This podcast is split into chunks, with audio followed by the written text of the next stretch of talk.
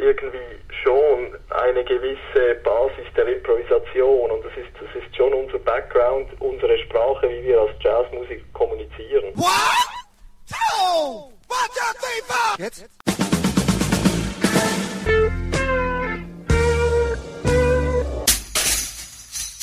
Herzlich willkommen in der Kulturviertelstunde der Podcastreihe von www.kulturwoche.at und einem Telefoninterview mit dem Schweizer Jazzpianisten Jean-Paul Brodbeck zu seinem Album Song of Tchaikovsky und zum Album Earth Mountain vom Wolfgang Mutspiel Quartett. Dass sich Brodbeck nicht mit Crossover-Mentalitäten an Tchaikovsky annähert, ist dem Basler Pianisten hoch anzurechnen, und warum er gerade auf Tchaikovskys Liedzyklen zurückgriff, war nur ein Gesprächsthema, ein anderes war natürlich die Zusammenarbeit mit Wolfgang Mutspiel. Aber auch, wie viel Jazz die Schweiz verträgt, bis hin zu den Themenstichwörtern Beethoven, Mozart, Joe Zawinul, Jazzstandards und Ja ja, der Fußball, Euro 08. Somit gleich mal Ton ab. Gute Unterhaltung wünscht Manfred Horak.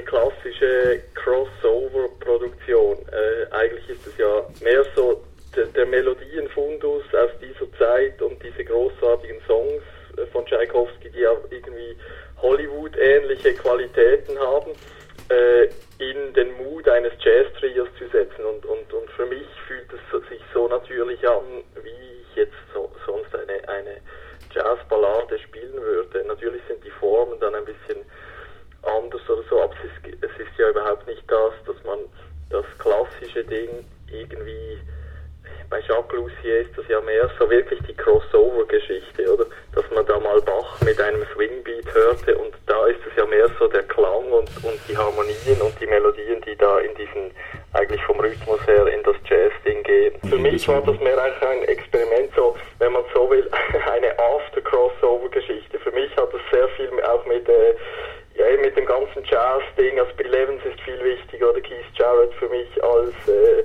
als sonst irgendeine Crossover-Produktion. Und es geht natürlich jetzt schon ins Poppige rein und von, von daher ist es wirklich, äh, Crossover hat es nichts mehr zu tun für mich. Äh, warum Tchaikovsky? Tchaikovsky, das ist mehr so, ich bin da eher, als ich studiert habe, waren die großen Deutschen das Ding und Tchaikovsky habe ich erst ein bisschen später richtig entdeckt und äh, seine Melodien eignen sich eigentlich un unglaublich gut, um jetzt wie ein Standard aus dem Great American Songbook damit umzugehen. Also es ist wirklich der, der eigentlich die Ideen von Tchaikovsky, die Melodien sind großartig äh, und die haben schon so viel Musik in sich wie eben ein, ein, ein Standard eigentlich auch und darum ging es darum, ich wollte da nicht irgendwie wie bei anderen Komponisten jetzt, es würde mir schwerer fallen, jetzt irgendwie äh, Beethoven in einen Jazz-Kontext zu treiben. Darum, es ist mehr einfach, die Songs bleiben Songs, aber der Rhythmus und der Klang ändert sich vielleicht ein bisschen und die, und die Besetzung natürlich. Aber schon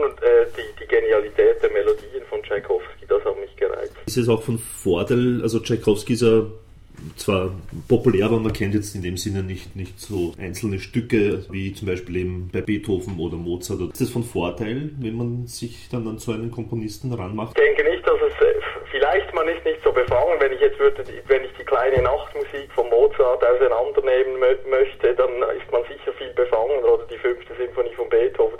Das Gute ist, diese Lieder von Tchaikovsky, die kennt eigentlich die kennen nur die Insider. Also Schumann-Lieder und Schubert-Lieder sind eigentlich viel berühmter.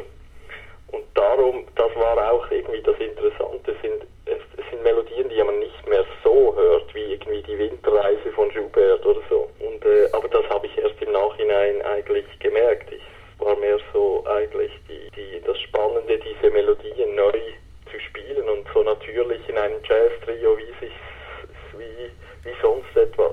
Jetzt gibt es ja eben mit dem Wolfgang Mutspiel gemeinsam das Erdberg-Album Earth Mountain.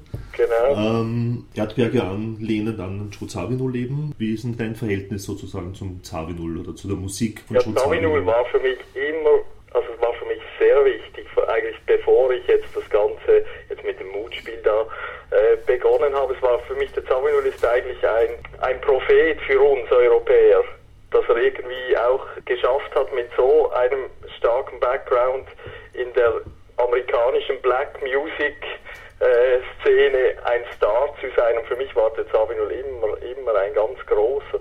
Also ich habe den auch mal live gesehen und das war ein Riesenerlebnis. Ich konnte da zwei Meter vor ihm äh, mal schauen, wie der das macht mit seinen, mit seinen Keyboards und das war wirklich äh, wie ein Orchester, das er da bedient und für mich war der Sabinul immer ganz wichtig, als auch ein, ein Typ, der so sein eigenes Ding verfolgt hat mit so, mit so einem strongen Background und irgendwie einfach auch dass die ganze Black Music Szene mhm. da beeinflusst hat. Und für uns Europäer ist das schon sehr wichtig. Sachen auch mit dem Cannonball Adderley ja. waren wichtig, aber natürlich Weather Report, das war natürlich meine, auch als Teenager, sehr wichtig, diese, diese Jazz-Rock-Zeit. Also mhm. Herbie Hancock and the Headhunters und Joe Zawinul, das waren halt so die großen Dinge neben der akustischen Musik. Ja. Und ich habe den immer sehr bewundert, den Zawinul. Wie, wie siehst du dich in deiner Karriere, was Entwicklung sozusagen anbelangt? Ja, ich habe mich ja, ich komme aus der klassischen Musik, ich habe begonnen mit dem klassischen Klavierunterricht, aber schon bald war da irgendwie der Drang zum Improvisieren. Ich bin da wirklich über Boogie Woogie Blues zum Jazz gekommen. Mhm. Das war wirklich so, also meine erste Bud Powell Platte, Herbie Hancock, Headhunters, das war so der Einstieg. Ich bin so ein bisschen in dieser Acid Jazz Zeit groß geworden, als der Cantaloupe Island äh, groß war von Herbie Hancock. Das waren so meine Dinger, da, da so vom, vom, eigentlich vom Klassischen zum Boogie Woogie zum Jazz. Also eigentlich für mich eine ganz natürliche Entwicklung.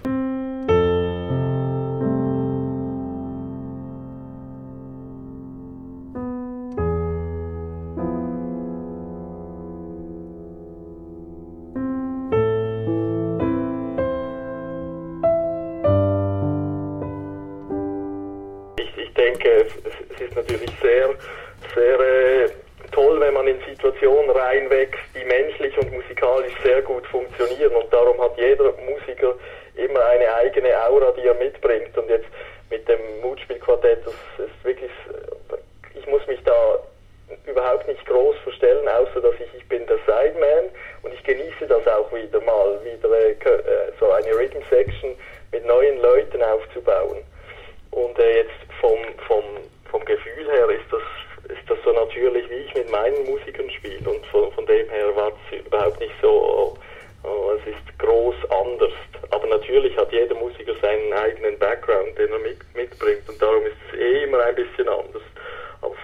Aber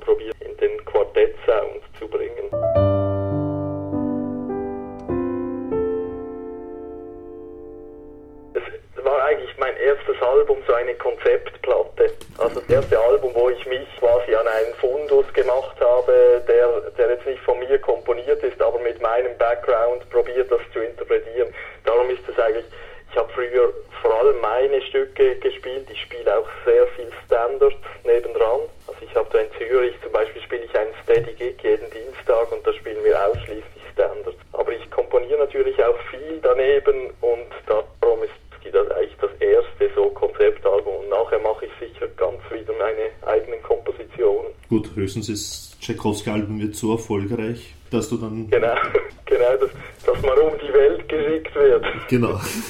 genau. Also so Standards zu spielen, wirkt es sozusagen befreiend für die äh, Kreativität? Also für mich ist, ist genial. Natürlich, ich liebe diese Songs. Ich bin ein bisschen mit denen auch aufgewachsen. Ich war aber immer äh, liebte Standards zu spielen, aber bei Standards lernt man halt irgendwie schon eine gewisse Basis der Improvisation und das ist das ist schon unser Background, unsere Sprache, wie wir als Jazzmusik kommunizieren. Und darum ist es für mich ist es sehr befreiend, weil ich spiele Standards so, äh, wie ich das höre für mich ist das, fühlt sich so natürlich an, wie ich jetzt ein Stück von mir, das ich komponiert habe. Von dem her, eigentlich die Standards äh, beeinflussen mich natürlich sehr auch in meinem, in meinem Zeug, das ich komponiere. Aber äh, sind schon, äh, Songs sind für mich sehr wichtig. Darum äh, schon sehr befreiend, wenn man jede Woche mit Leuten spielen kann, die man sehr gut kennt und, und mit den Standards ist natürlich, man oft in den eigenen Projekten spielt man ja nicht so Standards, man spielt vor allem seine eigenen Kompositionen. Es ist wie so ein, ein Lernding, dass man jede Woche Songs spielen kann. Man kann loslegen ohne, ohne irgendwas zu denken und das ist sehr wichtig. Andere Jazzpianisten, wie zum Beispiel ein Brad Meldau, spielen immer wieder Stücke aus der jüngeren Rockgeschichte oder Popgeschichte, ja. wie zum Beispiel von Oasis, glaube ich, hat er jetzt mal was gespielt oder eben von Nick Drake, das Riverman einmal. Reizt dich sowas auch oder bleibst du wirklich bei den Standards? Nein, also äh, es ist das nicht, dass ich bei den Standards bleibe. Für mich ist. Also jetzt in diesen, bei diesen wöchentlichen Gigs meine ich jetzt. Ah, bei diesen ja. wöchentlichen Gigs kommt vor, dass ich was äh, sonst spiele. Ich spiele manchmal auch etwas Eigenes, aber dort bei den wöchentlichen Gigs, da spielen wir einfach wirklich Standards und das tun wir wirklich auf, so viel wir können. Aber äh, ich spiele natürlich in meinem Repertoire, ich spiele auch einen Song von Jimi Hendrix und mhm. äh, äh, das interessiert mich schon, aber ich habe jetzt nicht äh, den Ehrgeiz, unbedingt jetzt Sachen aus der Rockgeschichte zu adaptieren. Wenn du e-, eigene Stücke komponierst, äh, ja. was, was inspiriert dich da generell einmal? Sicher sehr stark ist, als ich begonnen habe zu komponieren, für mich sind die 60er Jahre halt schon sehr wichtig. Also das heißt 60er Jahre im Sinn von das Miles Davis Quintett war für mich sehr wichtig, das späte. Für mich, äh, ich höre sehr viel klassische Musik. Und darum äh, sicher inspiriert mich das klassische Repertoire für meine Sachen, aber wenn man das jetzt hört, natürlich ist das natürlich vor allem auch vom Klanglichen her, also vom, vom ich liebe den Orchesterklang, aber eben Jimi Hendrix und B.B. King sind mir irgendwie genauso wichtig und, und äh, eigentlich ist es mehr so, äh, es sind schon die Einflüsse, vor allem auch mit den Situationen, die sich äh, ergeben. Also, oder ich komponiere, ich probiere sehr für die Musiker meiner Band zu komponieren. Also das heißt, wenn ich, wenn ich einen Bandsound im Kopf habe, fällt es mir auch leichter, Stücke zu schreiben. Ja, das sind, sind viele Einflüsse, auch aus der freien Musik, aber vor allem natürlich, es wurzelt schon irgendwie in den 60er Jahren.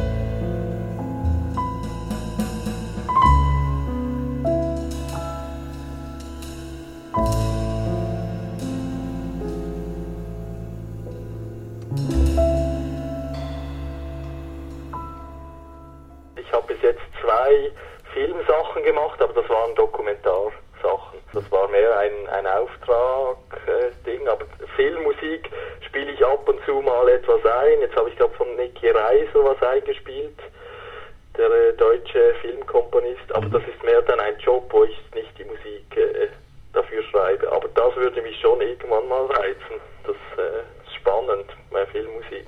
Das wäre dann schon, da müsste man schon umdenken, klar. Jetzt habe ich diese Sachen vor allem interpretiert. Eine Tonbildschau habe ich mal vertont. Solche Sachen reizen mich schon.